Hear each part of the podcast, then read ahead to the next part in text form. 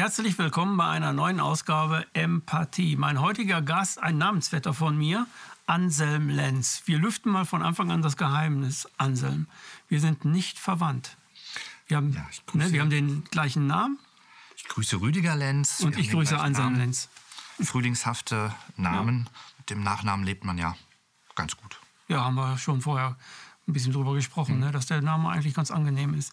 Anselm, du bist mir ähm, aufgefallen durch deine Beiträge in Rubicon sowieso, aber richtig aufgefallen bist du mir, als du eine Demo organisiert hast, Anfang März. Am 28. März 2020 also erstmals. Ende März. Ähm, eine Hygienedemo. Wie, äh, was ist dir in den Sinn gekommen, das zu tun? Hygienedemo deshalb, weil äh, Tage zuvor eben diese Notstandsgesetzgebung bzw. Notstandsverordnungen in Kraft getreten waren. Zuvor gab es auch schon quasi Hygieneratschläge der Kanzlerin, wie wir uns nun zu verhalten hätten. Und es zeichnete sich doch ab, dass da noch mehr dran ist und dass wir jetzt äh, geeint gegen Schlechteres auf das Grundgesetz acht geben müssen.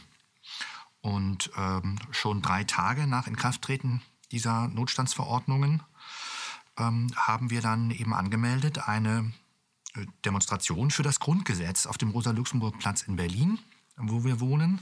Also mein Kollege Hendrik Sodenkamp und ich haben das äh, ja, anberaumt. Es ging im Grunde darum, eine halbe Stunde sich dort mal zu treffen, Grundgesetze zu verteilen, die wir zuvor bei der Bundeszentrale für politische Bildung bestellt hatten. Diese üblichen Kopien unserer Verfassung, dem mhm. Grundgesetz, und die dort zu verteilen. Wir hatten auch noch geplant, dass zehn Menschen etwas sagen sollten. Fünf Frauen, fünf Männer, jeweils einer Minute. Und nach einer halben Stunde sollte es schon wieder vorbei sein.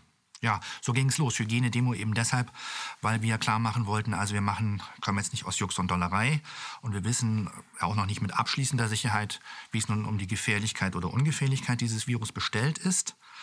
Äh, wir werden uns einstweilen daran halten, das Abstandsgebot respektieren und haben auch gleich Zollstöcke mitgebracht, damit diese 1,50 dann auch nachgewiesen werden können. Und haben auch die Polizei darum gebeten, dann Masken zu dem Zeitpunkt mitzubringen, die ja ansonsten nicht zu bekommen waren, um eben diese Kundgebung durchführen zu können. Also so begann das eben dann schon am 28. März. 2020, ne? also ganz am Anfang dieser ganzen Corona-Maßnahmen des Lockdowns. Korrekt. Zuvor hatte ich einen Artikel veröffentlicht, auf den ich auch nach wie vor Wert lege. Äh, der Titel kam dann von dem Publizisten Jens Wernicke, Das Notstandsregime. Mhm. Ähm, der Text ist von mir, äh, in dem ich drei Szenarien darlege, der Leserin, dem Leser darlege. Äh, damals noch auch mit einem heiteren Tonus durchaus. Huch, was haben wir denn jetzt hier? Und hier, was zeichnet sich denn da ab? Und da sehe ich jetzt hier diese drei Varianten, die habe ich sozusagen ähm, analytisch einmal durchdezidiert. Äh, dann in ihren Auswirkungen und dann auch in den Schlussfolgerungen, die wir, die wir demokratisch orientierte Leute sind, dann daraus ziehen könnten. Und der Text ist inzwischen in mehrere Sprachen übersetzt. Mm, und ich glaube, da, ähm, also von dem, auf den Text lege ich weiterhin Wert. Das ist mal ein Text, der mir geglückt ist. Und ich würde auch sagen, also 90 Prozent davon sind auch nach wie vor unterstützenswert, also auch von mir selbst. Mhm.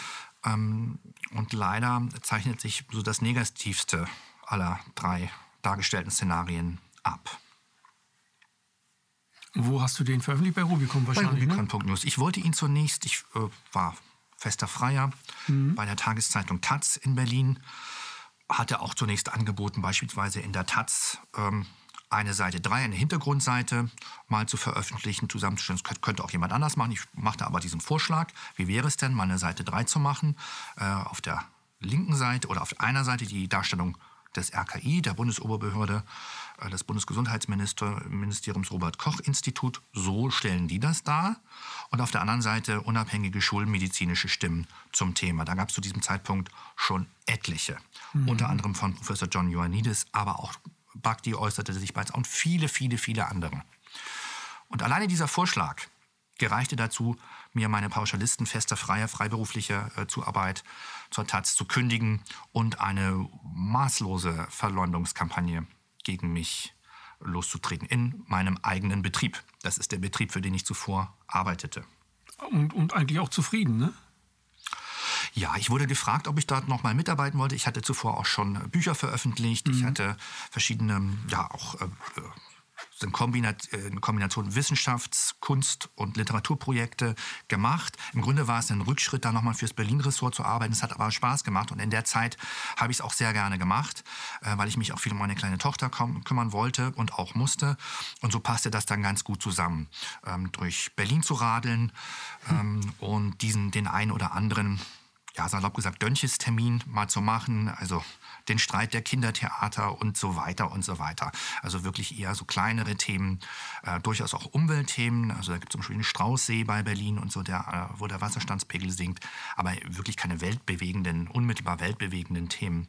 Das hat mir Spaß gemacht, das habe ich gern gemacht und das als Zubrot ähm, war das auch eine sinnvolle Einnahmequelle. Ich war zuvor aber auch schon mal festangestellter Inlandsredakteur. Ich habe Bü äh, Bücher rausgegeben und im Grunde arbeite ich journalistisch, seitdem ich 15, 16 Jahre alt bin. Wenn man die Schülerzeitung mit dazu rechnet, die für mich damals auch wichtig war und äh, damals auch dann gewachsen ist. Als Studie habe ich als Journalist gearbeitet und so mhm. weiter. Also das Publizistische begleitet jetzt wirklich eine lange Zeit meines Lebens. Das ist im Grunde die Konstante. Mhm. Ich weiß gar nicht mehr, was es schon länger her ist, äh, ob du da einen Artikel, ich glaube, du hast einen Artikel auch darüber geschrieben. Äh, jetzt springe ich ein bisschen weiter. Ich weiß auch nicht, welcher Monat das war. War das Mai 2020? wo an deiner Tür nachts irgendwelche lauten Geräusche da waren. Also wahrscheinlich irgendwelche Verfassungsschützler oder so. Also die haben dich schon ziemlich von Anfang an auf Korn genommen, weil du, du hast die Hygienedemos äh, organisiert, das passte denen nicht und dann kam der wahrscheinlich der Verfassungsschutz oder irgendein Inlanddienst an deine Tür. Äh, du sagst es bereits, also Verfassungsschutz ist natürlich ein Euphemismus, sozusagen ein pervertiertes Wort, ein umgedrehtes Wort. Das ist der Inlandsgeheimdienst. Und da gibt es einen ähm, Inlandsgeheimdienst, der bundesweit arbeitet und dann auch noch 16 äh, Landesinlandsgeheimdienste der Bundesländer. Mhm. Ähm, das sollte man einfach nicht beschönigen. Die Verfassung schützen müssen wir im Grunde selber und dafür sind wir auch angetreten. Insofern ist es paradox. Ich weiß nicht genau, wer da vor meiner Tür stand. Die stellten sich aber als Polizeileute vor, sahen allerdings nicht so aus, aber gut, das Klischee muss man jetzt ja, ich weiß es nicht, auf jeden Fall äh, im April war das, ähm, wollte man mir also äh, irgendwas zustellen oder was auch immer. Auf jeden Fall begann es damit, dass quasi dreimal gegen meine Tür de facto getreten wurde. Ich dachte, die treten jetzt die Tür ein. Ähm, und das war ein sehr unschönes Ereignis. Ähm, letztlich wollte man mir das Verbot ähm, im Grunde das Demonstrationsverbot dann zustellen, wie sich später herausstellte. Und äh, später dann auch noch das Verbot, äh, meine neu gegründete Zeitung zu verteilen. ähm, also es gibt allerlei Ereignisse, die in dieser Zeit passiert sind. Das war damals sehr, sehr erschreckend, sehr aufwendig. Mhm. Ich wüsste nicht, wie weit würden die gehen. Ähm, in der Rückschau muss man sagen, so schlimm, wie ich in der Sekunde dachte, dass es sein könnte, ist es nicht ganz gekommen. Dafür aber vieles andere. Gesellschaftlich ist es schlimmer gekommen. Ähm, es gab dann auch einen Moment, den ich tatsächlich zum ersten Mal in meinem Leben im Gefängnis verbringen musste. Äh, und zwar, weil ich Zeitungen verteilen wollte am 1. Mai. Es gibt also allerlei Stile. Du hast damals die Zeitung irgendwie vor die Tür geschmissen von den, von den Polizisten, haben sich mitgenommen, haben das als aggressiven Akt gedeutet. Ne? Wir haben äh, über Monate ein Verbot bekommen, äh, den Ort der Hygienedemos, dort wo wir Versammlungen anmeldeten. Mhm. Und Artikel 8 äh, sichert jeder Bundesbürgerin, jedem Bundesbürger das Recht zu, sich unter freiem Himmel zu ver versammeln. Dass man Versammlungen überhaupt anmelden muss, ist im Grunde schon eine herbe Einschränkung des Versammlungsrechts, das die, die konstitutive Grundlage der Demokratie bildet. Aber gut, man meldet natürlich an, man sagt Bescheid, wir wollen das machen, komm, zu Beginn darf man auch, wir stehen da mit 20, 30, 50 Leuten. Ähm, und wir hatten es äh, auch angemeldet, es war übrigens auch gar nicht so einfach, das anzumelden und so weiter. Jedenfalls wurde uns dann verboten, überhaupt auf diesen Platz zu gehen. Warum Welcher auch? Platz war das? Ja, der Rosa-Luxemburg-Platz. Ja. Das war eben in genau. Berlin das Zentrum mhm. der sogenannten Hygienedemos, Hygienespaziergänge für das Grundgesetz. Ja? Ähm, und ähm, da gab es also dann richtig die eingezeichnet eine rote Zone weit um die Volksbühne am Rosa-Luxemburg-Platz und den Platz herum, also dass wir, die Veranstalter und Macherinnen unserer Zeitung Demokratischer Widerstand, da gar nicht drauf dürften und da auch diese Zeitung gar nicht verteilen, verteilen dürften. Auch ein, ich glaube, in der Bundesgeschichte einmaliger Vorgang, dass Menschen einfach sozusagen, dass es eine rote, quasi unbetretbare Zone für Menschen gibt. Warum auch? Ähm, so in dieser Form. Und ähm, zudem auch wirklich unfassbare Stilblüten, wo sogar Kriminalbeamte wirklich drüber gelacht haben. Ähm, ne, von der äh, Polizeipräsidentin Berlins Barbara Slowik aus, ihrem, aus ihrer Abteilung auf jeden Fall ein Schreiben äh, auf vier Seiten, also ausgeführt wird, unsere Zeitung sei virologisch kontaminiertes Material. Und, äh, wie wie bitte nochmal? Also, virologisch kontaminiertes Material? Richtig. Also voller Coronaviren oder wie? Virologisch kontaminiertes Material, das ist die Bezeichnung, wobei so übrigens auch aus dieser Bezeichnung gar nicht so genau hervorgeht, ob die Menschen, die es verteilen, damit gemeint sind oder die Zeitung. Ich hoffe doch, dass Menschen nicht als Material bezeichnet werden. Aber auf jeden Fall ist dieses, es ist aber nicht ganz klar übrigens äh, in der Formulierung. Es geht auch nicht da äh, ganz daraus hervor. Es ist auch anzunehmen, dass dieses Schreiben in seiner Formulierung gar nicht aus der Polizeibehörde kam, sondern aus dem Gesundheitsamt, ähm, wo einfach andere Menschen das Ruder übernommen haben. Und auch das Gesundheitsamt ist dann ja nur sozusagen die Entität, die vorangestellt wird, mhm. um andere Ziele zu erreichen. Ähm, eine besondere Idiotie und die wirklich eine Lache ist, ist dieses Schreiben, dass unsere papierne, gedruckte Zeitung als virologisch kontaminiertes Material bezeichnete, wurde auf Papier zugestellt. auch kontaminiert. also das ist dann der Moment gewesen, wo wirklich auch Kriminalpolizeibeamte richtig lachen mussten und mhm. auch sehr freundlich dann wurden und dann auch sagten, ja, Gut, du also hast eine Zeit. jetzt mal ganz gelassen damit um. Mhm. Jetzt gucken wir mal, wie sich das hier weiterentwickelt. Wir wissen schon auch das eine oder andere. Hm.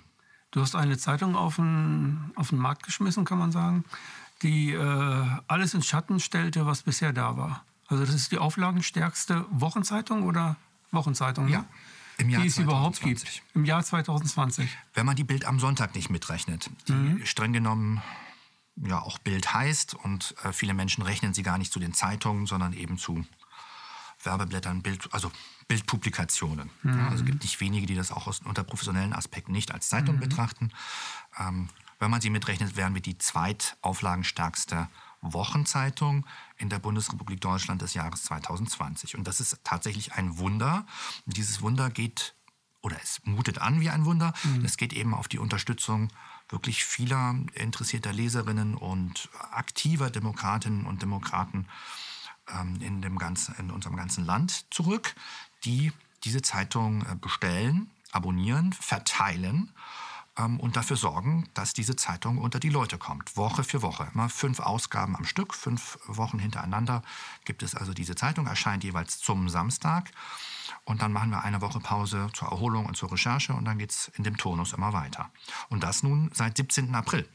Und im Grunde ist diese Zeitung ein Kind aus diesen Entwicklungen, eben, dass wir überhaupt nicht mal zehn Minuten etwas sagen durften bei diesen Hygienedemos. Niemand durfte sprechen. Im Grunde wurde ein riesiger Polizeikordon gleich errichtet. Menschen wurden mhm. drangsaliert, weil sie mhm. äh, mit Grundgesetz in der Hand liefen. Es wurden quasi Familien verhaftet, die sangen. Es wurden ältere Damen überwältigt und weggetragen, weil sie ein Grundgesetz bei sich trugen. Das sei eine Meinungsäußerung und ähnliches. Also von vornherein wurde wirklich mit ähm, ja, ihrerseits dann verfassungswidrigen äh, Mitteln dieses, äh, diese Versammlung für das Grundgesetz, also nicht für weitere ähm, jetzt mhm. präzisierte politische Absichten, die divergieren mhm. auch. Der eine mag irgendwie so eher das, die andere lieber das. Aber Versammlung auf Basis des Grundgesetzes für das Grundgesetz in einer Situation, in der ein ja, Notstandsverordnungsregime unseres Erachtens sich über die Verfassung hinwegsetzte. Zu dem Zeitpunkt gingen wir schon davon aus. Und dazu sei gesagt, der frühere Bundeskanzler Willy Brandt sagte, wer äh, mit dem Notstand spielt, um die Freiheit zu Beeinträchtigungen aus, außer Kraft zu setzen, findet mich und meine Freunde auf den Barrikaden. Und das sei wörtlich zu verstehen. Willy Brandt. Ähm, das heißt also, mit dem Grundgesetz spielt man nicht so einfach und solche Notverordnungen erlässt man nicht so einfach. Und wenn man es tut, muss man mit massivem Widerstand in der Bevölkerung rechnen. Und ähm, wir kamen in friedlicher, freundlicher Absicht mit dem Grundgesetz. Und ähm, tja, wie sich der rot-rot-grüne Berliner Senat seither verhält, ist umso mehr beschämend, je mehr Mensch im Grunde mit diesen politischen Farben sympathisiert, um das tue ich. Das sind im Grunde meine Farben. Und diese Leute, die sich im Grunde muss man sagen, erdreisten, auch diese Farben zu tragen und zu glauben, sie stünden in irgendeiner positiven Tradition, äh, wie die sich verhalten gegenüber der Bevölkerung unserer Stadt, an unseren Plätzen, mit unserem Grundgesetz, im Grunde auch mit unseren Mitmenschen von der Polizei und mhm. wie die instrumentalisiert werden ja. Ähm, und ja auch unbeliebt gemacht werden bei ganz normalen Leuten jetzt im besten Sinne und auch den anormalen, ist sozusagen, es ist ja das ganze Spektrum, es ist ja die ganze Gesellschaft, die sich mhm. da trifft. Ähm, das ist also absolut beschämend und im Grunde auch unverzeihlich. Ja. Also als ich die ersten Bilder gesehen habe, die, was du jetzt ansprichst, der Polizeigewalt, ne, ich war wie, wie alle, die das gesehen haben. Das haben sehr viele, hunderttausend haben das ja Unfassbar. gesehen die waren alle schockiert. Also ich bin vollkommen schockiert. Ja. Es geht ja immer weiter bis zu den Wasserwerfern jetzt. Aber wollen wir jetzt nicht so einen, so einen schnellen Sprung machen. Hm. Aber die, die Radikalisierung, die Anordnung der Radikalisierung der Polizeikräfte ist äh, beispiellos in der Bundesrepublik. Ja, und das eben gezielt. Also es wurde ja. gezielt versucht, eben äh, unsere Kundgebungen für das Grundgesetz von vornherein de facto zu zerschlagen. Weswegen auch äh, Polizeiregimenter dann nach vorne gebracht wurden und die wohl zuvor auch noch politisch eingeheizt wurden. Ähm, die ansonsten wirklich nur in absoluten Notlagen eingesetzt werden. Also bekannt ist da beispielsweise sind die Regimenter oder also die Polizeistaffeln 32, 31, 32, 33 in Berlin. Die wurden also direkt nach vorne geschickt, um da alten Damen, Familien, Kindern, äh, Leuten wie du und ich ähm, ja, nicht nur auf die Füße zu treten, sondern die, die im, im Grunde direkt wegzukloppen, muss man sagen. Also eine andere Formulierung ist da kaum zu finden. Und das trifft aber nicht die einzelne Beamtin und nicht den einzelnen Polizisten. Äh, da gibt es durchaus auch sehr positive Erlebnisse, übrigens auch schon von Anfang an. Mhm. Das ist also eine Einsatzlage, die da irgendwie behauptet wird und das sind Kommandos, die da den Leuten gegeben werden. Und natürlich ist das beeindruckend. Man sieht doch nie einen Innensenator nehme ich mal an. Den sieht man vielleicht alle drei Jahre, alle Jubeljahre mal wirklich in der eigenen Polizeikaserne, äh, Bereitschaftspolizei oder so. Und wenn so jemand dann auftritt wie Andreas Geisel, SPD, und sagt so, und ihr steht jetzt quasi an der Front, dann ist das natürlich einheizend für, für äh, Polizistinnen und Polizisten, die dann in diesen ähm, Polizeistaffeln da sind. Und so muss da vorgegangen worden sein. Und wir haben auch, wir sammeln auch Hinweise also aus dem Inneren der Polizei, und haben da auch schon viele Informationen jetzt über die Monate, ähm, wie da vorgegangen wurde. Und da kann man nur sagen, es ist absolut beschämend. Die Politiker und ja, mhm. ähm, haben es hier wirklich auf die eigene Bevölkerung abgesehen und zwar auf 99 Prozent. Äh, es ist nicht so, dass sozusagen die, die nicht da sind bei den Versammlungen fürs Grundgesetz, nicht gemeint werden. Es sind alle gemeint. Und also jeder Tritt, ähm, jede Verhaftung, jede, jedes Drangsal, jede abgewürgte Demonstration, jeder inzwischen auch Wasserwerfer, jedes Pfefferspray trifft uns alle. Und glücklicherweise gibt es diesen Geist in der Demokratiebewegung auch. Wer eine oder einen von uns ähm, so angreifen lässt, greift uns alle an und wir werden das alle nicht vergessen. Und glücklicherweise sind wir Millionen in der Bundesrepublik. Wir, wir sinnen jetzt nicht auf Rache, aber es wird immer schwieriger, das nicht zu wir tun. Wir treten nicht zurück. Ja. Wir gehen nicht weg. Wir werden nicht verschwinden.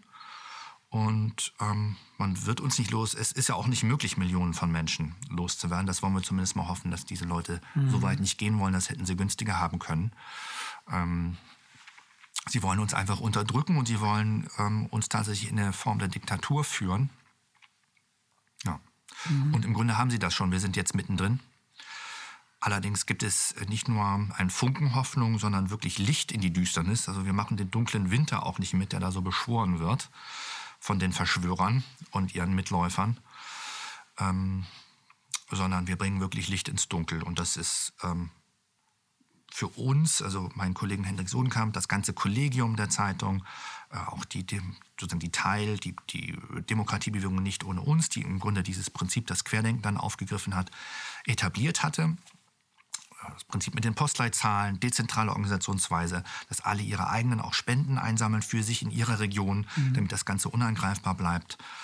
Ähm, das, ist, das haben wir quasi erfunden, vorweggenommen. Das läuft auch bei über uns noch weiter, äh, nicht ohne uns.de. Das ist also der Verein und dem beigeordnet ist die Zeitung, die stützt auch Querdenken mit, die stützt auch viele andere mit. Da gibt es dann ja Bewegung Leipzig und Demokratinnen und Demokraten in die und so weiter, Basis, Demokratie mhm. jetzt und so weiter. Ähm, über das ganze Land verteilt. Die äh, bilden wir mit ab, für die sind wir da und auch für andere Entwicklungen. Ähm, und das ist im Grunde, ähm, ja, das ist das, was wir jetzt im Wesentlichen auch beitragen können. Äh, denn natürlich hat Querdenken das nochmal professionalisiert und nochmal auf eine wirklich äh, höhere Stufe gehoben. Und ähm, insofern hatte das alles seinen Sinn. Und das wird nicht wegzukriegen sein. Jetzt sprachst du vorhin diese, diese Gefängnissache an, das wäre vielleicht noch ganz kurz abzuschließen. Also äh, genau, es gab diese rote Zone mhm. und dann verteilten wir eben außenrum unsere Zeitung, äh, wenn uns also wirklich einmalig in der äh, Geschichte der Bundesrepublik verboten wird, Zeitungen zu verteilen. Ähm, ja, dann verteilen wir eben außenrum und geben auch anderen Demonstranten eine ganze Stapel mit, dass sie die auf der Demonstration verteilen können. Und ähm, ja, dann gab es eine Situation, da habe ich dann mal Zeitungen ein Stück geworfen. Ich habe aber niemanden damit getroffen, weil ich dann sah, wie da so eine Polizeistaffel da äh, auf einen Liegenden draufsprang. Mhm, genau. Und dann wurde ich also in äh, wirklich absoluter Brutalität äh, aus einem Taxi vom Kollegen, der uns unterstützte, äh, dann rausgerissen und die gesamte Rosa-Luxemburg-Straße äh, quasi runtergezerrt, also mit einem Kampfgriff ähm, dann stundenlang in so einer Abfertigungsstraße vor, dem, vor unserem Karl-Liebknecht-Haus, müsste man sagen, das hat auch eine äh, historische Konnotation, da abgefertigt und dann gefahren in eine Gefangenensammelstelle in Moabit, die, äh, wo gerade auch so Manöver stattfanden, wo man sich vorbereitete, ähm, dort 5000 Leute aufzunehmen. Das war am 1. Mai 2020. Ähm, und andere Demonstrationen als unsere fanden nicht statt. Mhm. Und dort wurde ich dann noch weitere neun Stunden, dann bis nach Mitternacht, dann festgehalten in einer riesigen äh, Zelle. Äh, ich wusste übrigens gar nicht, wo ich war. In der Kruppstraße 15 in Moabit. Ähm, also das war eine Erfahrung. Also dafür, dass ich Zeitungen verteilen wollte, mir das verboten wurde und ich dann quasi wie, wie einen, äh, man kennt das vielleicht in den USA, die mhm. Zeitungsboten, dann eine, mal eine Zeitung werfen, mehr äh, so in der Richtung. Dafür wurde ich also da so abgefertigt. Das war eine Erfahrung, die ich jetzt niemand anderem wünsche. Es ging dann einigermaßen glimpflich ab, wobei man sagen muss, in dieser Gefangenensammelstelle musste ich mich nackend ausziehen, wurde rumgeschubst. Aber gut, ich habe es überlebt. Ich habe da, hab da auch keine größere Sache draus gemacht. Ich habe auch der Polizei gesagt, also ich bin nicht aus Zucker, aber nochmal passieren sollte sowas nicht. Was macht das mit dir als Lenker? Ja, ich habe mich immer als links definiert. Das war immer sozusagen so, äh, da war der Aufbruchsgeist. Das war das, was mir Halt gab als mhm. Gymnasiast. Ähm, ich sage mal auch unter den ganzen Rich Kids in Hamburg. Ähm, die waren dann halt irgendwie so bei der Jungen Union und so. Und ich ähm, wollte das jetzt wirklich ganz anders machen. Ähm, oder auch nicht ganz anders. Man hat ja auch dann trotzdem zusammen Fußball gespielt oder so. Im Grunde sich gut verstanden, auch in den zumindest privat. Aber ähm, für mich kam das so nicht in Frage und für mich war sozusagen das, was Freiheit bedeutet, war links zu suchen. Ähm, das, der, der, ja, wie gesagt, der Aufbruchsgeist, auch die soziale Verständigung ähm, und natürlich auch einen Geist ähm, nach 1968, das war sozusagen das Feinere, ähm, das Sensiblere, die interessantere Popmusik gab es dort. Ähm, das war auch das Coolere auf eine Art, aber eben auf die sensiblere Art. Also das war dann so mein geistiges Zuhause. Ich habe dann auch äh, mich frühzeitig mit der Literatur beschäftigt, frühzeitig das, das wirklich Zeile für Zeile, das Kapital von, von Marx durchgearbeitet. Zugleich aber auch Heinrich Heine, Heines Deutschlandreisen gelesen und so weiter. Ähm, das habe ich mir so ausgesucht. Das ist dann auch eine Entscheidung. Hätte, ich hätte mich auch anders entscheiden können, mich besonders bei der, für die FDP zu begeistern. Aber damals war es eben schon so, dass das auch ein üblicher Zeitgeist gewesen wäre. Also es war so, gab so einen neoliberalen Drive in den 1990er Jahren. Jetzt ähm, sozusagen den Staat eigentlich grundsätzlich als eine muffige Angelegenheit zu betrachten. Und da wollte ich doch äh, dem was entgegensetzen, vor allen Dingen hinsichtlich des sozialen Ausgleichs, des Mitleids mit den Schwächeren ähm, der, und auch des, des, tätigen Mitleids, also auch einer, einer, einer, sozusagen der Etablierung struktureller Ausgleichsmaßnahmen. Im Grunde wäre ich ähm, wahrscheinlich in der Willy Brandt-SPD gelandet, wenn es die zu dem Zeitpunkt noch gegeben hätte. Aber spätestens ab 1999, das war also kurz nachdem ich zum ersten Mal wählen durfte, und zunächst freute ich mich, dass die Kohl-Ära dann mal vorbei war. Ich dachte ja, es gibt, wird nie einen anderen Bundeskanzler geben. Also ich bin 1980 geboren. Äh, also immer wie war dieser Kohl da, mhm. war das natürlich schon, fühlte sich an wie eine Befreiung, dass jetzt irgendwie heitere, wirklich intelligentere, freundlichere, bisschen scheinbar, anscheinend, na, doch scheinbar sensiblere Leute wie Fischer und mhm. Schröder jetzt dran sind und dass Lafontaine auch dabei ist und so weiter. Mehr Frauen das fühlte sich erstmal gut an, aber dieses gute Gefühl verschwand recht bald, als diese Schergen dann nämlich begannen, Belgrad zu bombardieren, ohne mhm. Völkerrechtsmandat. Ähm, grundgesetzwidrigerweise quasi deutsche Bomber dort auf, äh, weitermachten, wo sie 1945 aufgehört hatten, nämlich beim Bombardement der Stadt Belgrad. Ähm, und ja, so ist also so eine Entwicklung. Ich wäre wahrscheinlich politisch gar nicht so wach geworden, wenn dieses Ereignis nicht so stattgefunden hätte. Wir wurden ja quasi da reingezwungen. Äh, Wäre es so gelaufen wie etwa in Österreich, also wirklich ein bisschen träge SPÖ, die aber ihren Stiefel so weitermacht, kein Hartz IV einführt, ähm, nicht im Ausland herumbombardiert, dann wäre ich wahrscheinlich ähm, politisch weniger interessiert gewesen, vielleicht Sportreporter geworden. Also Journalist werden wollte ich jeden, jedenfalls schon, oder für Kulturelles. Ähm, Journalist werden wollte ich jedenfalls schon immer und ähm, das habe ich dann ja auch gemacht. Ähm, bin ich bis heute mit einer Intermission, mit, einer, mit einem Zwischenspiel am Theater für einige Jahre habe ich in Dramaturgien gearbeitet, aber da arbeitet man eben auch sehr viel mit Text. Im Grunde ist das, mhm. geht es darum, das habe ich auch noch sechs Jahre professionell gemacht. Genau. Was war die Frage? Ist, ich, du hast die schon beantwortet. Mhm. Äh, wie du dich fühlst als Linker, wenn du das alles erlebst, was du, was du heute erlebt hast. Ich möchte mit dir, machen wir mal den zweiten Teil des Gesprächs, ich möchte mit dir einmal, weil darüber weißt du auch sehr, äh, sehr interessante Sachen zu sagen, eine Zukunftsdebatte machen. Wie soll die Zukunft aussehen? Wie könnte sie aussehen? Also die Vergangenheit, also vor der Corona-Zeit gab es die sogenannte alte Normalität, die war ja auch nicht so ganz okay. Die Corona-Zeit hat sehr viel aufgebrochen von dieser alten Normalität, hat sie es quasi in die Höhe gehoben, was nicht so gut war. Was für eine Gesellschaft wünschst du dir? Na, also der Begriff der Demokratie ist da ganz wichtig und zwar in seinem. Ist das ein zentraler Begriff bei dir? Na, unbedingt. Also, mhm. wo du fragtest, also Linker, ich weiß gar nicht. Im Grunde ähm, müsste man, viele Anarchisten zum Beispiel legen ja Wert darauf, nicht links zu sein. Mhm. Ähm, viele Liberale, die durchaus auch sozialliberale Implikationen haben, also auch einen sozialen Ausgleich wollen äh, und nicht das Recht des Stärkeren überall hin haben wollen, ähm, würden sagen ja auch, sie sind nicht links, aber im Grunde sind sie auch historisch konnotiert als Linke, äh, im Grunde als, ja, als Linke. Mhm. Äh, die Liberalen in Deutschland, also 1830 und 1848 insbesondere, das waren im Grunde historische Linke. Ähm, nur dass sie eben keinen autoritären Staat dazu haben wollen. Und insofern würde ich mich in so einer Tradition sehen, also eher einer französischen Tradition und nicht, wenn ich, wenn ich mich denn festlegen muss und jetzt sozusagen nicht äh, als äh, rieder Staatssozialist mit autoritären Maßnahmen. Bei allen Sympathien und die DDR hatte ja auch ein paar gute Seiten, das sagen ja auch alle, mhm. die da aufgewachsen sind. Ähm, also das ist im Moment ja diffizil, was dieser Begriff überhaupt sein soll. Ähm, Jetzt die positive Zukunftsvision. Da ähm, alleine das wäre zum Beispiel ein linker Vorgang aus meiner Sicht. Also dieser Begriff ist leider so kaputt gemacht worden, links sein, durch diese ja, im Grunde muss man auch sagen, gezielte Unterwanderung linker Parteien, linker Organisationen, Gewerkschaften. Das ist einfach beschämend, was unter dem Deckmantel unserer Organisation da so gemacht wird. Mhm. Da werde ich nicht müde, jetzt seit acht Monaten oder langsam werde ich müde, immer noch zu sagen, naja, aber schau mal, Antifa, das bedeutet eigentlich auch noch was anderes als das, was uns da so entgegengestellt wird. Aber das ist kaum noch vermittelbar. Also der Ruf ist wirklich ruiniert. ruiniert. Ich weiß gar nicht, ob das jemals reparabel sein wird. Das ist aber auch systematisch gewollt von der Gegenseite, die sich gar nicht so in der Form zu erkennen gibt, also von, von der Kapitalseite.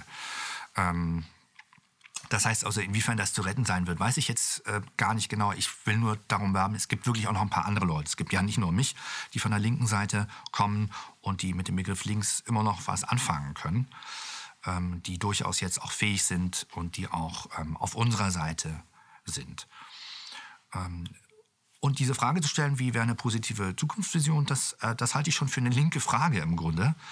Ähm, und in diesem Fall wäre eben das Bewahrenswerte zu bewahren. Also in, in diesem Fall kommen eben tatsächlich konservative dem Begriff nach konservative Elemente mhm. hinzu, nämlich mal ins Grundgesetz zu schauen. Das lohnt sich, das ist nämlich ein guter Text, ähm, dem, insbesondere dem Sinn nach und ähm, ja meistens auch in der Vergangenheit seiner Anwendung nach, auch wenn es da auch schon ein paar Probleme gab. Ein Problem hatte ich genannt, 1999. Aber ähm, dieser Text ist ein guter Text und bei dem sollten wir mal schön bleiben, solange wir uns nicht entscheiden, etwas anderes, Besseres haben zu wollen. Und wollten wir denn etwas Besseres haben, etwas anderes haben, dann sieht das Grundgesetz auch einen ganz klaren Vorgang vor in Artikel 146. Äh, dieses Grundgesetz behält seine Gültigkeit äh, sinngemäß ähm, erst, also äh, so lange, bis da, ähm, die Bevölkerung in Deutschland, das deutsche Volk, seiner ganzen Buntscheckigkeit sich in freier Entscheidung für etwas anderes äh, dann entscheidet. Mhm. Und ähm, dieses Grundgesetz ist also gültig, es hat auch unmittelbare Gültigkeit, bindet die Institutionen unmittelbar und auch jeder einzelne Beamte, jeden Beamten, jeden Staatsdiener, im Grunde auch jeden Menschen, der hier sich aufhält. Und ähm, da sollten wir dabei bleiben. Also ein Verfassungspatriotismus ist in dieser Situation sehr angebracht, äh, in der wir ja im Grunde in einer Form von Entführungssituation äh, leben. Also als wären wir in ein Auto gerissen worden, schlechtern noch auf der Straße, man hört irgendwie, naja, man, man, irgendwo werden Leute gerade krank, auf einmal wird man in den Krankenwagen gerissen, dann wird eine äh, Maske über den Kopf gezogen und man wird quasi auf den Boden gepresst und gesagt, du darfst ja auch nicht raus. Äh, du siehst jetzt auch deine Kinder irgendwie nicht mehr und die müssen dasselbe, mit denen wird dasselbe gerade gemacht und dieses und jenes passiert hier noch, deinen Laden machen wir dir dicht. Ähm, du darfst deinen Beruf nicht mehr ausüben, wenn du dagegen bist, schon mal gar nicht. Und ähm, wo wir dich hinfahren, sagen wir auch nicht. So, also in der Situation leben wir ja gesellschaftlich gerade. Die allermeisten von uns. Auch die, die denken, naja, ist ja nett, mal die Füße hochzulegen. Das kann ich übrigens prima. Also äh, Pause machen, äh, jetzt ähm, alles runterfahren und auch sagen, es gibt wirklich Wichtigeres. Ähm, als äh, auch als den Gelderwerb und so weiter. Damit kenne ich mich aus. Ähm, dazu habe ich auch viel geforscht. Also dann, das wäre auch ein Transformationsbegriff. Wie wäre denn Arbeitszeitverkürzung durchführbar? Äh, wie wäre das dann auch kombinierbar gut mit, äh, um, mit vernünftigem Umwelt- und Klimaschutz, mhm. Äh, wo wirklich also auch alle Seiten ab, ausgewogen werden? Keine, keine Ideologie-Schiene. Ähm, zur, äh, Sondern eine neutrale Sache? Etwas Neutrales, weil du sagst, keine ideologische Schiene. Ich bin jetzt etwas abgeschweift. Es gibt natürlich ähm, die Instrumentalisierung auch von Klimaschutz für andere Machtzwecke. Mhm. Ich meine, es, es, gibt aber eine evidente Klimaerwärmung, die ist mhm. da. Es, jetzt ist nach wie vor umstritten, wie groß ist der menschengemachte Anteil. Es gibt einen menschengemachten mhm. Anteil und dann gibt es ganz viele verschiedene ähm, Maßstäbe. Ich würde sagen, es ist zu einem erklecklichen Teil menschengemacht und wie dem auch sei, in jedem Fall müssten wir ja Maßnahmen ergreifen. Es wäre ja wahnsinnig, nicht das zu tun, was möglich ist. Aber das geht auch mit der Demokratie. Dafür muss man die Demokratie nicht ausixen. Und vor allen Dingen ähm, würde sich das ohnehin nicht halten. Und ähm, es wäre im Grunde ähm, auch nicht möglich, das, so, das dann so durchzuführen. Zumindest in Europa ist es nicht möglich, äh, die Demokratien einfach ähm, so wegzuschmeißen. Und eine Sensibilisierung, was Klimaschutz und Umweltschutz angeht, ist ja, hat ja schon stattgefunden. Das ist Thema bei den Leuten, das ist auch Thema in der Industrie und Betrieben, das weiß der Mittelstand auch. Also es geht übrigens auch gar nicht darum. Das mag ja eine linke Hoffnung jetzt gerade sein, bei vielen Leuten, naja, jetzt wird was verändert und das ist jetzt sozusagen der Moment, in dem also das, die Produktion tatsächlich umgestellt wird auf Umweltschonung, Ressourcenschonung, Klimaschutz. Das zeichnet sich aber an keiner Stelle ab. Es ist nirgendwo erkennbar, mhm. dass die das aus diesem Grunde jetzt tatsächlich gerade äh, durchführen. Dass es dabei nicht zu unserem, um unseren Gesundheitsschutz geht, sieht man ja alleine schon auch an den Demonstrationen, nanntest du ja auch schon, bis hin zu Wasserwerfern, äh, wo 15.000 Menschen, darunter Kinder und Alte, also jetzt im November 2020 in ihrer Gesundheit geschädigt wurden. Ist ja schon klar. Also äh, bei der einen Demo äh, ist der Virus irgendwie überhaupt nicht aktiv, ja. bei der anderen Demo gibt es also eine Riesengefahr und äh, den, äh, die Leute werden drangsaliert ähm, und ja, wirklich auch geschädigt. Äh, offenbar auf direkte Direktive von Angela Merkel. Da fällt mir jetzt inzwischen, ich hatte da nie einen Hass, ich habe auch immer Abstand genommen von linker mhm. Satire, das ging ja 2005 schon los. Die Dame sei irgendwie nicht so intelligent oder so, das stimmt natürlich alles nicht. Äh, da habe ich mich immer enthalten, da so frech zu sein. Warum sollte ich das auch machen? Ähm, es ist wirklich, ähm, ja, es ist, ja, es ist wirklich sehr traurig, was ich, was ich da äh, jetzt seit Monaten abspielt und was ähm, da eine Regierung glaubt, mit uns machen zu dürfen und glaubt, ähm, mit uns umgehen zu können. Du hast gerade gesagt, dass wir eventuell äh, entführt wurden. Ist es so, dass die Regierung uns quasi in Geiselhaft genommen hat? In Geiselhaft für ihre Ideen? Corona? Na, ich glaube nicht, dass die Regierung eigene Ideen hat, aber ja. Ähm, die, das mit der Geiselhaft stimmt auf jeden Fall. Es sind ja, einmalige, überhaupt menschheitsgeschichtlich einmalige Freiheitseinschränkungen. Ähm, unser Mitherausgeber unserer Zeitung, Professor Giorgio Agamben, äh, wirklich sehr bekannter Philosoph, im Grunde der äh, Universitätsprofessor für den Ausnahmezustand mhm. schlechthin in seiner rechtswissenschaftlichen und philosophischen Aufbereitung und Analyse, ähm, sagte, das sei sozusagen das Maß der Freiheitseinschränkung sei schlimmer als im italienischen Faschismus. Ähm, so, und das sagt er auch nicht leichtfertig. Das ist also der Ethiker, was sozusagen ähm, ja, die Biopolitik angeht, also in der Tradition von mhm. Foucault mhm. und äh, vielen weiteren. Ähm, das ist wirklich eine Wissenschaftskoryphäe. Der sagt das nicht leichtfertig und ähm, man muss einfach messen, was wird gemacht. Also das ist das, auch das rigideste Grenzregime, das es jemals in Europa gegeben hat, überhaupt weltweit gegeben hat. Ähm, es sind rigide Eingriffe, also wirklich bis auf die Ebene unserer Haut, auf den, auf den Körper, bis hinein in unsere Wohnung, bis in den Beruf, bis ja, inzwischen bis in das, was wir denken und sagen dürfen, sind massive Eingriffe in die Pressefreiheit. Evident. Zensur findet statt. Mhm. Ähm, und zwar nicht nur bei YouTube. Es begann ja schon damit, dass Wolfgang Wodax, also dem bekannten Mediziner, der sich, äh, der, dem es ja zu verdanken ist, dass beispielsweise bei der Schweinegrippe vor, vor über zehn Jahren eben schon eine Aufklärungsarbeit stattfand. Ähm, dessen Homepage wurde in den ersten Tagen abgeschaltet. Dann das, was ich mit unserer Zeitung schillerte. Das sind natürlich Dinge, mhm. die, ähm, die einfach unfassbar sind. In Italien ist es ähnlich gewesen äh, und teils noch schlimmer gewesen.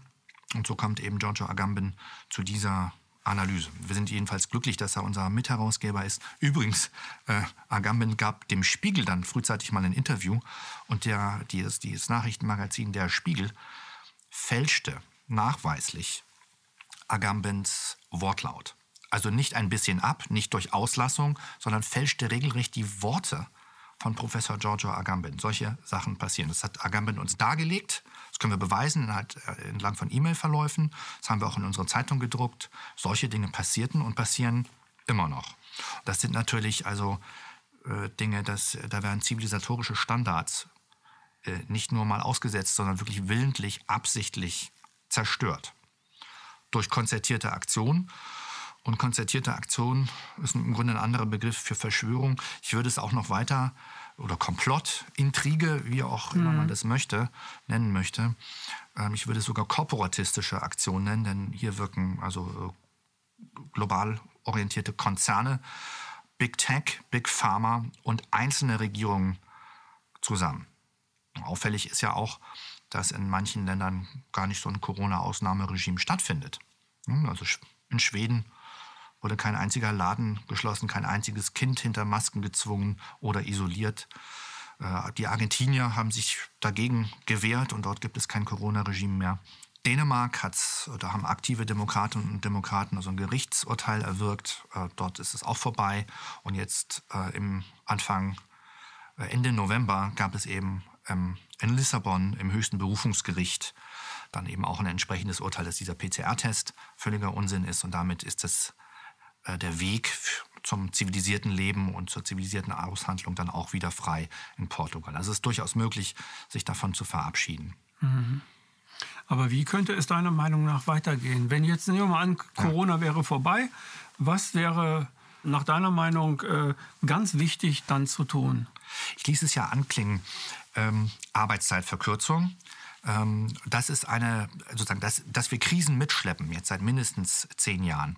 Grunde äh, spätestens seit der sogenannten Finanzkrise um das Jahr 2008 herum mhm. sollte eigentlich jedem Laien auch klar sein, dass ähm, ja, die Art und Weise, wie die Produktion, also Arbeit, Kapital und so weiter organisiert sind, in arger Krisen äh, sind und dass da ganze Systeme neu aufgesetzt werden müssen. Dass beispielsweise diese Schulden, äh, insbesondere der Vereinigten Staaten, aber auch vieler europäischer Staaten, nie abzahlbar sein würden, sollte eigentlich auch jedem klar sein. Ähm, dass die Verteilung von Reichtum und Armut einfach Hanebüchen ist. Dass es nicht zu dulden ist, dass 25.000 Menschen, wie Jean Ziegler äh, seit mhm. Jahrzehnten im Grunde betont, jeden Tag 25.000 Menschen, darunter alleine 10.000 Kinder, verhungern. Jeden Tag. Äh, das ist einfach nicht erträglich. Und es wäre sogar relativ kostengünstig. Da sollte man ja nicht mal von Kosten sprechen, es wäre ja machbar. Ähm, das heißt also, auch allein an solchen Zahlen sieht man, ja, jetzt kommen die äh, Mächtigen der Welt auf einmal auf den Gesundheitsschutz. Ist ja wirklich rührend, ähm, während zuvor wirklich ähm, äh, in, in manchen Regionen die Menschen tatsächlich sterben, wie die fliegen. Also insofern diese Glaubwürdigkeit gibt es nicht und diese, diese Leute haben uns ja auch hier hingeführt. Jetzt die positive Aussicht. Ähm, ja, wenn man die Probleme benennen kann, dann äh, sind sie lösbar. Ähm, und wenn man ein positives Verhältnis zum Leben, zu anderen Menschen hat und im Grunde da, ich, ich führe nichts Böses im Schilde, die anderen führen jetzt auch nicht unbedingt äh, ständig was Böses im Schilde. Wir können über alles debattieren und dann treffen wir eine Entscheidung, wie wir es machen. Das ist im Grunde ein Angebot, das ich seit, seit langem jetzt für grundlegende Fragen versuche zu elaborieren. Das war ein Angebot, war damals auch schon mit meinem Kollegen Hendrik Sodenkamp zusammen, das Kapitalismustribunal. Da gibt es auch eine Buchpublikation dazu. Ähm, da haben wir versucht also, darzulegen, gut, diese Systeme sind in der Krise. Jetzt versuchen wir in einem verrechtlichen Rahmen die freie Diskussion in Gang zu setzen. Es gibt dann Anklägerinnen, Verteidigerinnen, Richter und äh, Beweisverfahren und Expertinnen zum Thema Klimakrise pro, contra, ähm, Arbeiterinnenrechte und so weiter. Also mit allen Seiten und wirklich Koryphäen, Wissenschaftlerinnen aus aller Welt, darunter Saskia Sassen ähm, aus New York, darunter auch ähm, Wolfgang Neskewitsch, der frühere Vorsitzende Richter am Bundesgerichtshof und so weiter. Viele Künstler waren auch dabei und eben Leute aus dem Alltag, die einfach sagten, so erlebe ich unsere Ökonomie. Und die Wirtschaft ist nun mal sozusagen das, ja, im Grunde eines der wichtigsten. Das Zentrale, äh, ne? Das Zentrale, was uns verbindet, wenn uns sonst nichts verbindet. Man kann mhm. ja nicht mhm. mit jedem Menschen verbunden sein. In der Ökonomie gehören wir aber auf eine Art am Ende immer zusammen.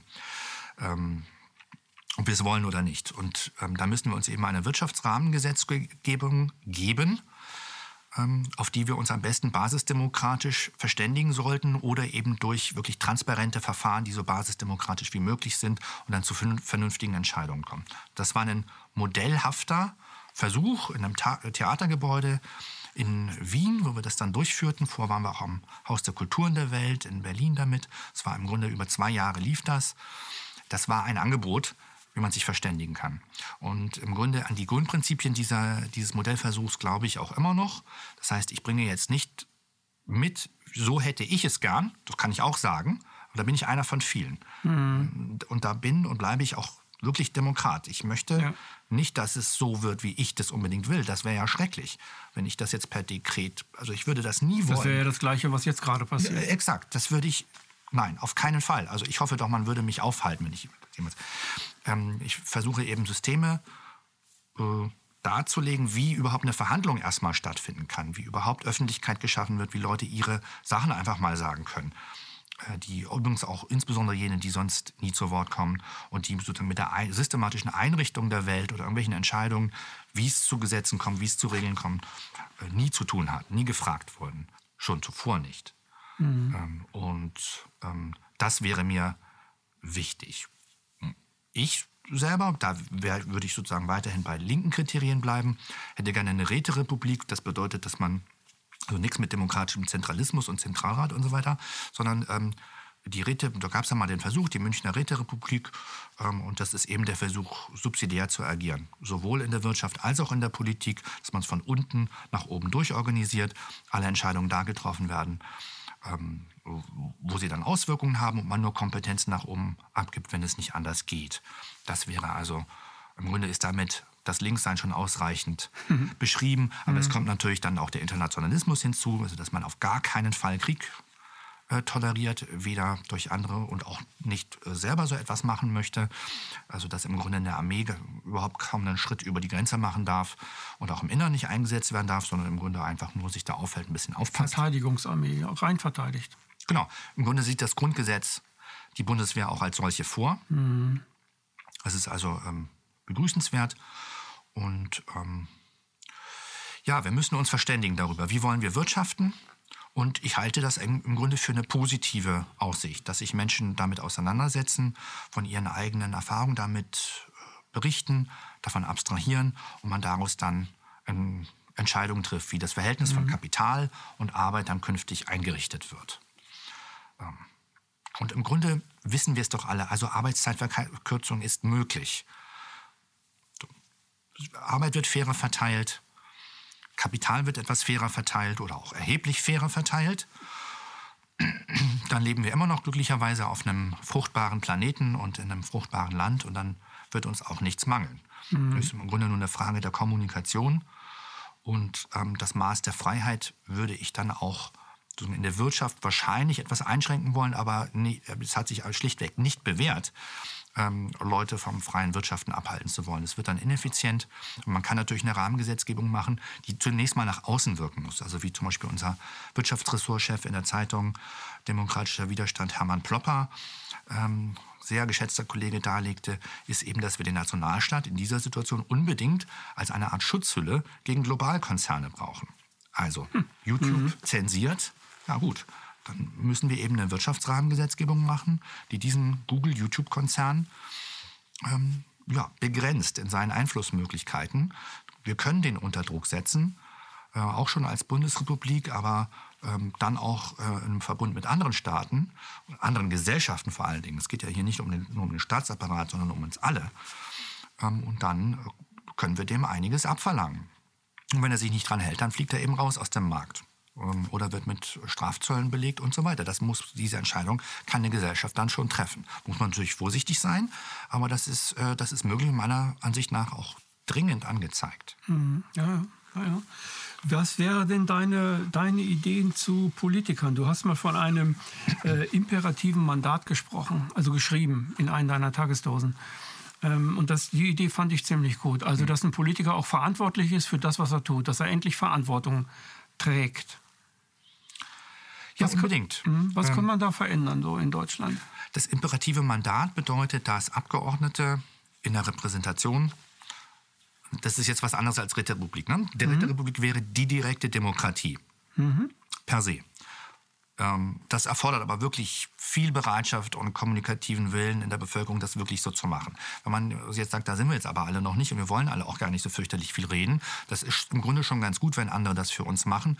Nur bitte die sollen das dann aber auch wirklich in unserem Sinne machen.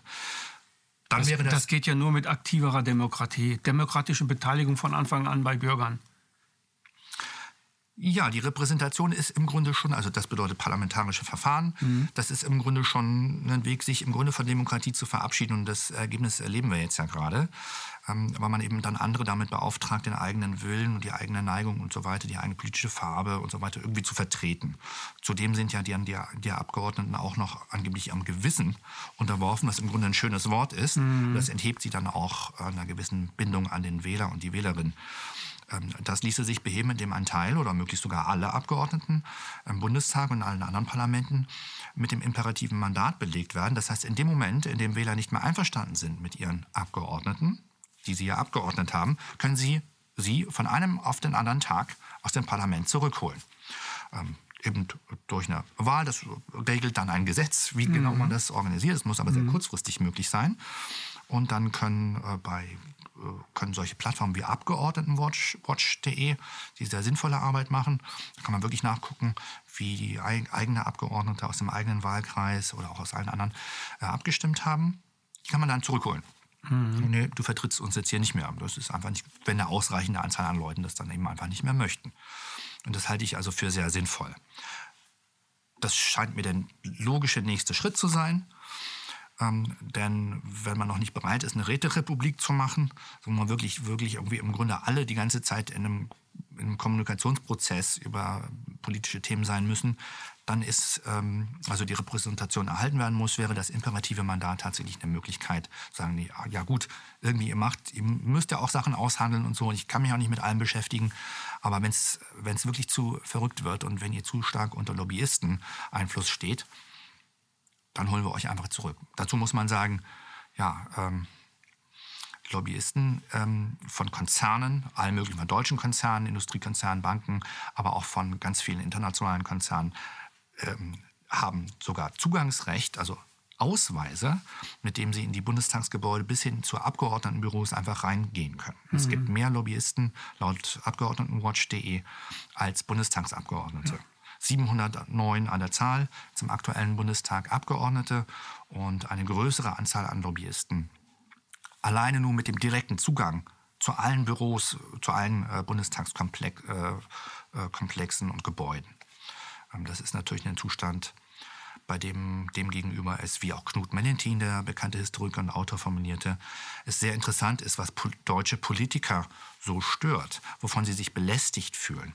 Das ist ja wirklich eine Frechheit, ähm, als äh, ja, im November das Ermächtigungsgesetz beschlossen wurde. An einem Tag im Bundestag, Bundesrat und am Abend noch von dem Corona-Präsidenten Steinmeier dann unterzeichnet wurde.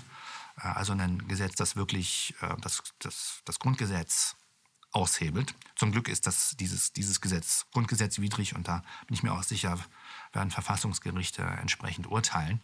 Also wirklich fähige äh, äh, Juristen, die dann mhm. keine schrecklichen Juristen sind wie Sebastian Hafner, glaube ich, mal formulierte. Die werden das schon das, die werden das schon wieder hinkriegen. Aber ähm, da wollten ja wirklich Menschen dann in, in, unser aller Bundestagsgebäude, um zu sagen, also wir sind nicht damit einverstanden. Irgendwer schleuste sie auch mit ein. Darunter übrigens die SPD, frühere SPD-Bundestagsabgeordnete Barbe, Angelika Barbe, glaube ich, mit, mit Vornamen Angelika Barbe, und hatte Flugblätter mitgebracht. Man wollte also, ich glaube, ihrer früheren Fraktion noch mal kurz Bescheid geben, was sie und viele andere Millionen im ganzen Land eigentlich von dem ganzen Kram halten.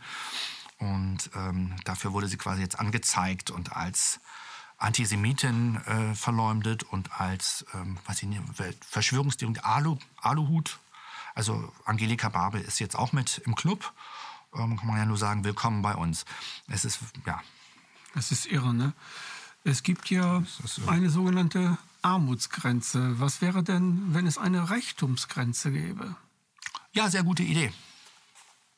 Genau solche Dinge sollten mal diskutiert werden. Das ist ja alles nicht aus der Welt. Natürlich dann mhm. zu sagen, rigide festgelegte Marxisten sagen dann, ja, aber das geht nicht, das ist so ein Versuch zurück. Äh, und ähm, ja, wenn man das macht, dann ja, aber äh, es stimmt ja so nicht. Natürlich kann man sich über Dinge verständigen. Äh, wenn schon Reset in Anschlag gebracht wurde, also das große Zurückstellen, ja, dann ähm, Lass uns doch demokratisch darüber diskutieren, wie wir es zurückstellen, wie wir es mhm. machen. Dass es einen massiven Wirtschaftskollaps gibt, der sich übrigens seit Mitte 2019 abzeichnete ähm, und der von Corona nur überlagert wird. Dieser wirtschafts systematisch, systembedingte Wirtschaftskollaps. Und das betrifft nicht die Arbeiter, die haben keinen Kollaps, das ist deren Krise. Das ist also ja, ja. die Krise derer, die den ganzen Quatsch organisieren. Mhm. Ähm, dann, äh, dann können wir es auch selber machen und dann lass uns jetzt eine breite Debatte, das wird doch mal so, eine breite Debatte muss geführt werden. Ja, jetzt wird erstmal angebracht. Äh, jetzt wäre es mal wirklich angebracht, über Medizinethik zu diskutieren, mhm. über äh, Wirtschaftsrahmengesetzgebung zu diskutieren, äh, über Verfassungsgrundsätze zu diskutieren und dann auch Bildungspolitik etc. Im Grunde das ganze gesellschaftliche Programm dessen, was wir im Mindesten miteinander verabreden müssen, damit wir uns auch nicht gegenseitig äh, ja, an die Wäsche gehen und irgendwie gegeneinander auf, sondern wir verabreden uns über das, was wir, worüber wir uns eben verabreden müssen und alles andere ist frei und bleibt frei. Also die Freizügigkeit muss zum Beispiel frei bleiben, die, die, die Unverletzlichkeit der Wohnung und so weiter. Auch, das, auch, auch eine gewisse Privatautonomie, was das Wirtschaften angeht, muss. So, und das ist jetzt das, was du sagst. Ja, vielleicht muss man das irgendwo ab einer Grenze auch abriegeln. Ja, ich würde sagen, ja.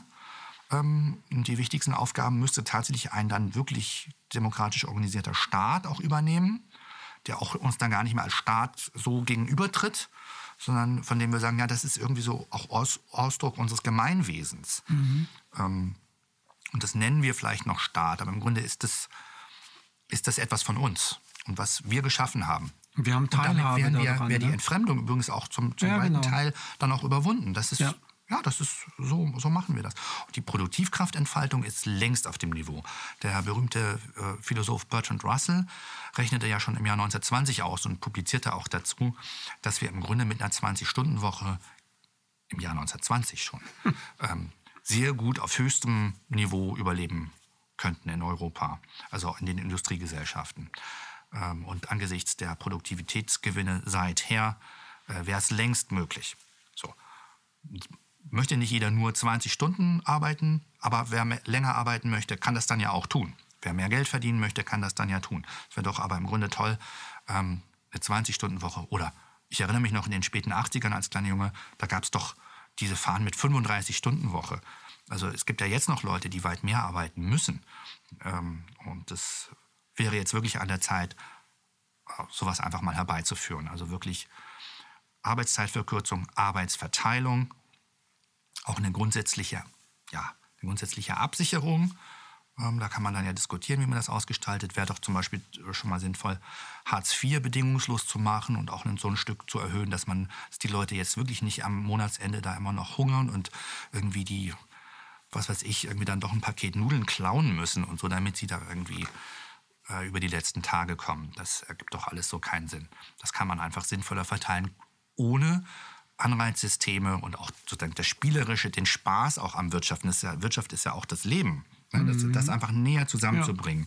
Ja. Leben, Spiel ähm, und auch sozusagen das Freudvolle am Austausch, dass sich, dass, dass sich das mehr annähert und wegkommt von, diesen, von dieser totalen existenziellen im Grunde Bedrohung mit dem Tod. Wenn du nicht mhm. spurst, mhm. dann, ach, dann, wär, dann, dann geht die Welt unter. Das ist.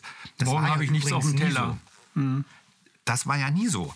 Der Planet ist fruchtbar und im Grunde haben wir hier zu jeder Der Tisch Zeit, ist gedeckt, ne? Äh, Planet, wir Planet leben, also bei allen Bedrohungen, die die Natur dann doch auch bietet, aber wir, wir konnten hier als Menschen zu jedem Zeitpunkt irgendwie leben, ähm, wenn nicht äh, Machtinteressen, Staaten oder Kirchen zu manchen Zeiten auch dazwischen funkten und sagten, ja, mhm. du gehörst aber nicht dazu, dass du kriegst nichts oder du musst dich jetzt besonders anstrengen oder wir setzen dich auf Wasser und Brot, wenn du, wenn du nicht spurst, in unserem Sinne. Mhm. Und im Grunde lässt sich das spielerisch aushandeln. Also ich sagte ja Theater vorhin, so eine parlamentarische Situation hat durchaus auch was Theatralisches. Leider sind die Schauspieler so schlecht und trotzdem sind es übrigens Schauspieler. Vielleicht hatten äh, deswegen Hendrik, mein Kollege Hendrik Sodenkamp und ich auch so früh da so ein Misstrauen gegenüber diesen äh, Notstandsmaßnahmen und dieser ganzen Erzählung, weil äh, Theater ist im Grunde organisierte Lüge. Aber die Lüge zur Erheiterung oder zur Erbauung ja. oder zur, zur Bildung ja. oder auch einfach nur zum Quatsch machen ähm, oder auch zur Provokation. Ähm, ähm, wir haben dann ein Gespür, wenn es irgendwie, also weil, weil wir es im Grunde auch beruflich machen auf eine Art, also es, äh, ja, wie gesagt, eben um es positiv einzusetzen, mhm. äh, nicht um damit jemanden hinter, die, äh, hinter das Licht zu führen selten jedenfalls. Es gab auch mal so Radiohörspiele, wo dann diese Außerirdische sind gelandet und so. Und dann waren die Leute in den USA dann ganz, oh Gott, jetzt sind hier irgendwie. Ja, War of the World, ne? Oder, oder waren auch beglückt. Wäre ja auch eine sehr mhm. interessante Frage. Endlich holen sie mich ab. genau. Also eher, eher so. Deswegen waren wir vielleicht auch so früh dran. Ja, gut, es sind eben häufig dann doch auch tatsächlich schlechte Schauspieler äh, und Leute, die sonst wirklich nichts erreicht haben. Also diese, ja, ich will nicht nur schlecht reden, manchmal machen sie auch gute Sachen. Muss man aber sagen, was was wagen diese matten Seelen, ähm, diese Corona-Ermächtigung so in dieser Form mitzutragen, Diskussionen allenfalls noch zu simulieren und hier wirklich eine Schmierenkomödie aufzuführen. Und leider, ich meine, das Ganze hatte ja auch zu Beginn noch heitere Züge, aber leider ist das jetzt passé. Diese Entwicklung ist dermaßen pervers, es ist dermaßen absurd, die mhm. Leute so zu isolieren, die Leute hinter diesen vollkommen abstrusen Masken äh, äh, zu zwingen. Und das greift so tief ein, auch äh, in, in, die, in die ganze Medienlandschaft. Also es gibt wirklich absurde Schnittbilder jetzt. Und immer muss diese Maske noch gezeigt werden und so weiter. Es ist wirklich ein Fetisch, der da abgefeiert wird. Und das deutet leider auf überhaupt nichts Gutes hin. Dann sozusagen für die Lüge hat man als Theatermensch ja vielleicht noch ein bisschen Verständnis. Gut, es gibt eine politische Notlüge, es gab auch immer Lügen. In der, Im Grunde basiert das Ganze auch darauf, die ganze Machttechnik funktioniert in der Repräsentation so, in einer, in einer äh, direkten Demokratie dann nicht. Deswegen brauchen wir auch mehr Elemente wie Volksentscheide und ja, imperative ja. Mandate. ähm, und Ombudsleute, zum Beispiel im öffentlich-rechtlichen Rundfunk, die ständig alternieren, dass wirklich ständig diese Kontrolle stattfindet. Es ist wirklich beschämend, wie sich diese Leute verhalten. Ähm, diese Lüge, die Notlüge in der Politik, dafür hätte man doch noch ein paar Tage, ein paar Wochen hat man dafür doch Verständnis. Also es kracht der Finanz, das Finanzsystem kracht äh, zusammen, es herrscht große Ratlosigkeit, was soll man jetzt machen?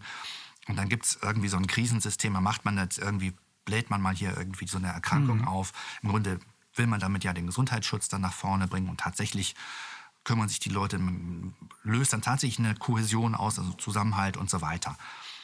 Nur das kombiniert man doch nicht mit dermaßenen zerstörerischen Maßnahmen, also die wirklich auch schon Todesopfer ohne Zahl befördert haben. Das heißt, das Ganze deutet wirklich auf überhaupt gar nichts Gutes hin und dass es nichts mit Klimaschutz zu tun hat, habe ich auch schon mal versucht darzulegen.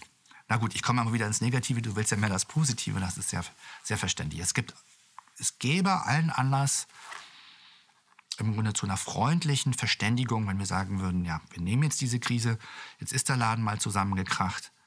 Es gibt Schlimmeres. Also denken Sie doch mal an mhm. Alexis Sorbes, zum Beispiel der berühmte Film ja, und auch der Roman von Kazantzakis, wo dann zum Schluss also der heitere Grieche, dem ein bisschen verstockten Business, Engländer dann sagt, äh, oder dieser Seilbahn da zusammen, hast du jemals gesehen, wie etwas so schön zusammenkracht? So, und dann tanzen sie da in einem griechischen äh, Strand. Was soll's auch, ja? Mhm. Also man kann man die Mine eben nicht ausbeuten, die Seilbahn zusammen. Jetzt muss man halt dann wieder neu anfangen oder was auch immer. Also sozusagen Zusammenbruch, ähm, also wie sagt man auch, jedem, jedem neuen Anfang wohnt ein Zauber inne und so weiter. Na gut, dann, über, dann nutzen wir jetzt eben die Situation, um wirklich ausgiebig zu diskutieren, wie wir uns verständigen wollen und wie wir dann zusammen in die Zukunft gehen. Und das müsste im Grunde ja doch ein, wirklich ein Licht ins Dunkel bringen. Leider stehen auf der Gegenseite Leute, die genau das auf gar keinen Fall wollen, die einen fanatischen Kontrollzwang haben. Ja. Ähm, und leider deckt sich das sehr mit der ewigen Krisenerzählung. Also das Charakteristikum der Ära Merkel ist ja quasi ständig von dieser Alternativlosigkeit zu reden nichts in der, in der, in der Welt. Und das im Grunde, das macht das Menschsein als solches ja. aus. Das, für den Menschen ist eben nichts einfach nur alternativlos. Das ist also ein Menschenbild, das ist Hanebüchen. Das können wirklich nur, ich weiß nicht, also wir können nur Technokraten sagen, Leute, die glauben, im Grunde Deterministen. Äh, Leute, die nicht an den freien Willen glauben, die nicht an, an menschliche Verständigung, Varianzen glauben. Im Grunde Leute, die diesem ganzen Diversity-Kram ähm, und so, Kram sage ich jetzt, weil es wirklich mhm. fürs, fürs, Gegenteil oft benutzt wird, ähm, die im, im Herzen nichts abgewinnen können. Die wollen das nicht, die glauben daran nicht. Die haben ein ganz düsteres Menschenbild. Ähm, und demgegenüber kann man nur sagen, nein, nichts ist alternativlos. Und nein, ihr verliert auch nicht alles, wenn ihr mal was anders macht. Es ist durchaus möglich, sich anders zu verständigen und die Diskussion freizugeben. Und dann geht die Welt nicht unter. Aber es könnte tatsächlich sein, dass ihr dann die Macht verliert. Und dann geht das Leben aber auch weiter. Das kann man ja sagen als, als, als jemand, der sowas wie durchaus arme Phasen oder so ähm, mhm. ähm, mal miterlebt hat oder jetzt auch nicht so begütert aufgewachsen ist. Es ist nicht so schön, aber glücklicherweise, wie gesagt, der Planet ist, es geht dann schon auch weiter. Also ähm, ähm, und ja, wenn man vorher eben, Tom Buro verdient über 400.000 als ARD-Intendant. Ja. Ne? Auch nicht genau wofür, aber es äh, gibt ja Leute, die dann noch mehr verdienen. In dem Fall bezahlen wir ihn allerdings ja, ja. für diese Propaganda. Aber vielleicht möchte Herr Buro dann ja doch noch mal, wenn wir dann die Freizügigkeit wiederhergestellt ist, mal in einem Reisebüro jobben zum Beispiel. Kann man doch machen. Äh, kommen so Leute äh, dann ins Office und sagen, ja, ich hätte hier gern ich weiß noch gar nicht, wo ich hinreisen möchte, Herr Buro. Erzählen Sie mir doch mal. Aber dafür müssen wir, wie gesagt, erstmal die Grundrechte und das äh, Grundrecht der Freizügigkeit wiederherstellen. Mhm. Und vielleicht können diese Leute, die äh, sich diesem Propaganda Propagandaregime ja nicht nur ausgesetzt haben, sondern es ja mitverantworten an, an äh, höchster Stelle, vielleicht finden die dann, da dann nochmal ähm, ja, etwas, was sie dann noch ein paar Jahre machen können. Das ist eine schöne Utopie fürs Schlusswort.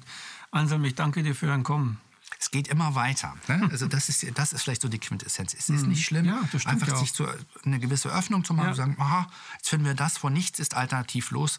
Und ähm, es, es ist auch nicht sozusagen diese Modellrechnung von, ja, da sterben aber ganz viele Menschen. Ja, Moment, jetzt, das löst ganz viele Tote leider aus, noch ungezählte mhm. Zahl. Es ist nichts, nichts ist alternativlos. Wir können über Dinge diskutieren und gemeinsam demokratisch ähm, dann auch zu Lösungen kommen. Gerade in relativ sicheren europäischen Gesellschaften, ähm, wo es doch ein gewisses Grundniveau äh, auch ökonomischer und dann auch bildungsmäßiger Art gibt und äh, ein Einverständnis und auch schon ein Verständnis für Demokratie und auch die, die, die Lektionen aus der Geschichte, insbesondere der deutschen Geschichte, dann ja auch gelernt sind. Deswegen ist der Widerstand hier so stark. Mhm. Mhm. Danke für dein Kommen, Anselm. Gern, ich danke auch. Das war eine weitere Sendung Empathie heute mit Anselm Lenz.